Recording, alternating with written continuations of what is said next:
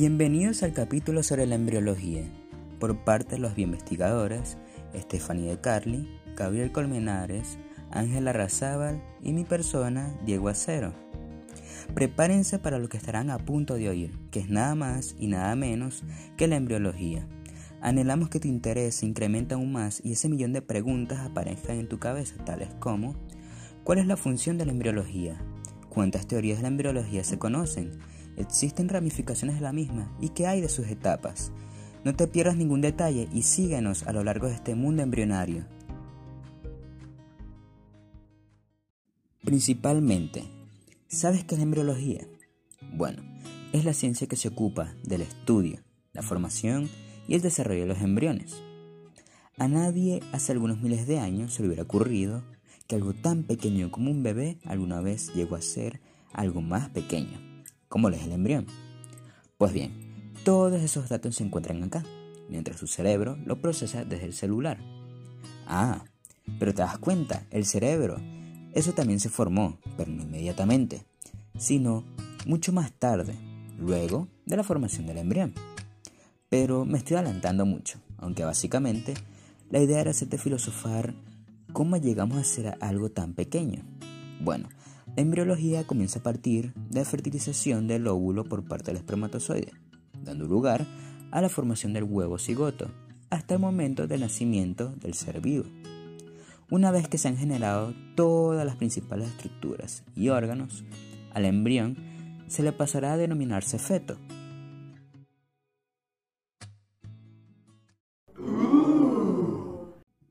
la cual aporta diversos conocimientos que son necesarios para el desarrollo prenatal y la obstetricia. Proporciona información importante acerca del inicio de la vida humana y las diferentes modificaciones que se van produciendo en el desarrollo prenatal. Y aporta respuestas para comprender las causas del porqué de ciertas variaciones en la estructura humana. Un día alguien habrá pensado, ¿cómo nos formamos los seres humanos? Y tal como escuchabas al principio, se puso a pensar por qué. Seguro esa pregunta rondaba por su cabeza. Y esa persona no se quedó quieta, al contrario, experimentó. Acá en este podcast lo que venimos a informar son sus resultados, que han ayudado a las respuestas de muchas preguntas al momento de la natalidad. Y esa eminencia fue William Harvey, fundador de la embriología moderna, aunque no se descartan otras teorías, que se explicarán mucho más adelante establecidas por científicos y filósofos de civilizaciones antiguas, a los cuales se les podría denominar como los primeros embriólogos. Y así como se da la presencia de teorías, la embriología se divide como un gran árbol, el cual será detallado a continuación por mi compañero. Saludos, mi nombre es Ángela Razabal y les comentaré algo un poco ignorado hoy en día con respecto a la embriología. Pero, aunque no forme parte del proceso, el equipo y yo decidimos comentarlo. Es sobre las distintas ramas de la embriología. Te invito a que pienses en alguna posible rama. Si tienes más de una en mente, pues magnífico. Te invito a que sigas escuchando para averiguar más sobre ella. Si por otro lado no se te vino ninguna a la mente, no hay problema. Te invito a que hagamos un recorrido a lo largo de este gran roble. En primer lugar, tenemos a la embriología comparada, que se centra en estudiar el desarrollo de los organismos, al comparar los distintos embriones de todas las especies durante su desarrollo embrionario. Es decir, se puede comparar un embrión humano con otro de nuestros antepasados, como lo son los simios u otros animales. Luego tenemos a la embriología química. Es aquella que estudia el desarrollo de los embriones como entidad química molecular. Y dirás, ¿en serio? ¿Se presentan cambios químicos en un ser tan pequeño? Y la respuesta, pues es sí ya que son necesarios para su completo desarrollo y evolución durante ese periodo de transformación. Después tenemos a la embriología moderna, que comenzó a emplearse a fines del siglo XX. la cual dio la oportunidad de grandes avances y conocimientos para obtener lo que tenemos actualmente. También se encuentra la embriología humana, que estudia bajo los conceptos generales de la misma, el desarrollo centrado en los seres humanos. Es decir, se centra nada más y nada menos que en nosotros mismos. No hay ninguna otra especie o ser extraterrestre de por medio.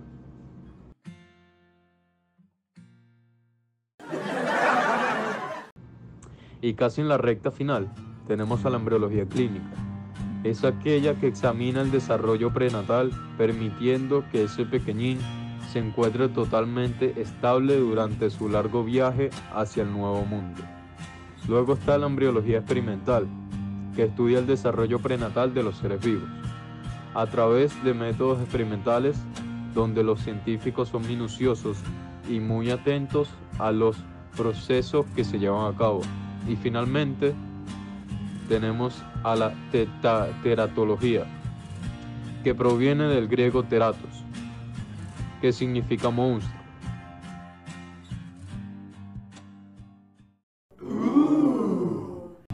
Esta rama estudia el desarrollo anómalo, comprende los defectos y enfermedades congénitas de los seres vivos.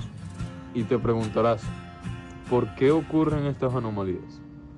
Muy sencillo, dentro de nuestro cuerpo hay un código secreto llamado ADN, y en dicho código pueden formarse diversos cambios originando lo que conocemos como malformaciones o anomalías en el organismo.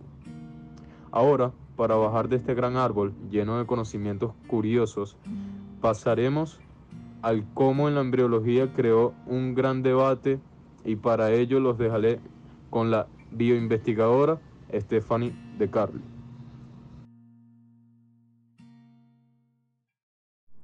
Inicialmente, la historia de la evolución de las teorías científicas sobre el origen de los seres vivos, la vida embrionaria, es muy curiosa y muchas personas deseaban conocer la verdad u ofrecer distintas opiniones. Es por eso que se produjeron y entraron en discrepancias las dos principales teorías del desarrollo embrionario, que se describirán a continuación. La epigénesis. Antes de comenzar, necesito que te tomes un momento para pensar en la próxima teoría, llamada epigénesis. Desde hace mucho tiempo, el latín y el griego le dieron vida a las letras, y con cada palabra se forma un pequeño significado, como en el caso de epi. Pero, ¿sabes qué significa epi? El prefijo epi significa a raíz de algo o sobre algo. Te pondré un ejemplo actual. Epidemia. Epi a raíz de. Dem, que es población. Y por último, ia, la cualidad. Luego, esto se usó haciendo referencia a las enfermedades. Pero, regresando al tema, al complementar epi con génesis, que significa origen, pasaría a llamarse a raíz del origen, puesto que se forma a raíz de algo, es decir, puede sufrir diversos cambios a causa de algo, como veremos a continuación. La epigénesis es el proceso en el que el embrión no está preexistente desde un principio, más bien, todo ocurre por algo, ya sea una fuerza vital o una acción externa o interna la cual obliga al embrión a desarrollarse de una manera y no de otra. También se presentan las causas de las modificaciones en el desarrollo embrionario larval, indicando que los tractos digestivos de los renacuajos resultan diferentes a los de la mayoría de los anuros, y también se plantean los mecanismos moleculares que determinan cómo ocurre esta modificación. Esta teoría fue la más acertada, dicha por Aristóteles. Espero que te suene el nombre, puesto que es considerado como el primer embriólogo.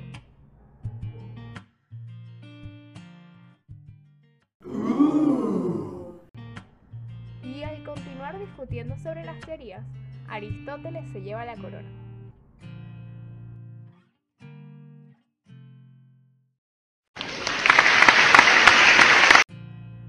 puesto que también propuso la teoría del preformismo. Pero, ¿qué es el preformismo?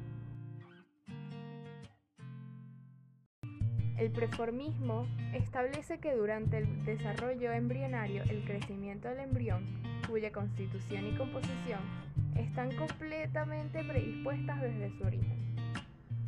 Todo está hecho desde el principio, ya sea en el óvulo, en el espermatozoide o el cigoto. Por un lado, parte de los defensores de la teoría de la preformación sostenían que la estructura del nuevo ser estaba desde el principio en las células germinativas, contenían dentro de sí una especie de pequeño individuo completamente formado, que solo estaba esperando desarrollarse. Sé que puedes pensar que es extraño. ¿Cómo puede vivir un pequeño ser humano allí adentro? Igual, si no hubiera microscopios, como hoy en día, quizás todos lo hubiéramos pensado. La visualización de los misterios del universo es complicada. Es por eso que esta teoría fue muy conocida. Era la teoría del homúnculo, si se refiere a seres humanos, o animálculo si hablamos de animales, como indicaba Nicolas Malebranche, que fue uno de los defensores de esta teoría. Ahora la pregunta más importante, ¿por qué se descartó la teoría preformista? Esta teoría se descartó ya que, posterior a su postulación, Oscar Herwig, uno de los grandes pioneros de la embriología, demostró que el espermatozoide no contenía ningún organismo preformado, sino que el espermatozoide y el huevo constituían las células indispensables para lograr la fecundación. Y ahora te preguntarás, ¿qué es la fecundación? Esa es una pregunta que te responderemos muy pronto. ¿Ves cómo se va juntando poco a poco? Las piezas de este rompecabezas llamado embriología encuentran su sitio y encajan perfecto, ya que con las teorías pasaremos a las fases con mi compañero. Hola, mi nombre es Gabriel Colmenares y hoy les hablaré sobre las fases del desarrollo embrionario, la parte más importante a conocer. Este comienza inmediatamente después de la fecundación. Los embriones pueden tener diferentes tamaños al nacer, dependiendo de la especie. ¿Alguna vez te has preguntado cuánto mide un embrión de pez? El diámetro es de 1.5 milímetros, sí, milímetros, donde los mamíferos, como los humanos, nacen de un embrión de 0.2 milímetros. Ahora a continuación te hablaré de cada una de las fases. En primer lugar está la fecundación. Consiste en la unión de las dos células reproductoras de sexos contrarios, los gametos, hasta que se funden en uno solo los respectivos núcleos y parte del citoplasma, mediante la penetración de un espermatozoide en un óvulo. Luego se encuentra la segmentación, que se centra en la repetida división por mitosis del óvulo fecundado, hasta llegar al estado de blástula, dando lugar a numerosos blastómeros, puede ser según la participación de todo el vitelo o la distinción en formativo y nutritivo, total o parcial. La primera puede ser igual o desigual y la segunda discoidal o superficial. Y esta fase se divide en otras dos subfases, la fase bicelular, que principalmente es la división mitótica de las nuevas blastómeras, y la tercera división, donde resultan 8 células más. Sin embargo, a partir de esto se inicia la restricción, donde se forman diferentes tipos de tejido, pero no a un individuo completo. Después está la gastrulación. Es el proceso mediante el cual el disco embrionario bilaminar pasa a ser un disco embrionario trilaminar, con tres capas embrionarias diferenciadas. Estas son el ectodermo, el mesodermo y el endodermo. Concretamente, la gastrulación se inicia a partir de la blástula, cuando las células del epiblasto se dividen y proliferan rápidamente, por lo que se necesitan migrar hacia nuevas localizaciones del embrión, originando el mesodermo. A partir de allí comienza la siguiente etapa del desarrollo embrionario. Al fin, ¿verdad? Llegamos casi a la última parte del desarrollo del mismo. Finalmente, y finalmente tenemos a la organogénesis, es la etapa de transformación de las capas embrionarias en los diferentes órganos que conforman nuestro gran cuerpo. Por una parte, el ectodermo da origen a todo lo que llamamos tubo neural, acompañado de las capas externas del cuerpo como la piel. Y por otro lado está el mesodermo, que se transforma en los vasos sanguíneos, masa muscular, entre otros. Y el endodermo, que produce el tracto gastrointestinal, los pulmones, el pelo y los riñones. De lo mencionado anteriormente, faltan bastantes órganos, ¿no? ¿Se te ocurre alguno? Te daré una pista.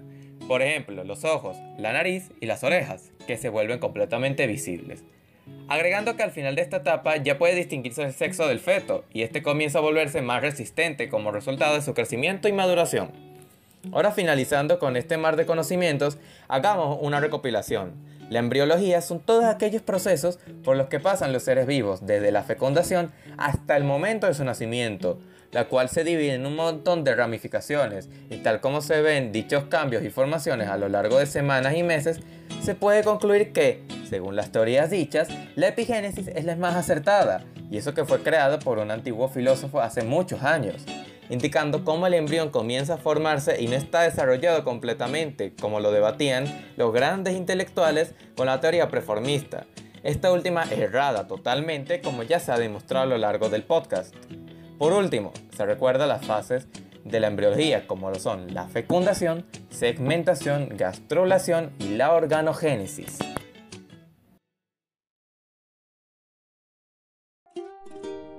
Este es el fin del podcast. Esperamos que coincidas con nosotros que investigar es ganar. ¿Te acordarás de las preguntas del inicio? Ahora sabes muy bien qué es la embriología o una gran parte de ella. Y con esto nos despedimos. Esperamos que todos estos conocimientos te sirvan para el futuro y sepas defenderte con respecto al tema. A nosotros nos encantó investigar sobre este gran universo. Ahora es tu turno. Investiga y sorpréndete a ti mismo con los resultados. Y por último, no olvides seguirnos tanto en Instagram como en Twitter bajo el nombre de arroba satecin60 piso bajo quinto B04. Hasta la próxima.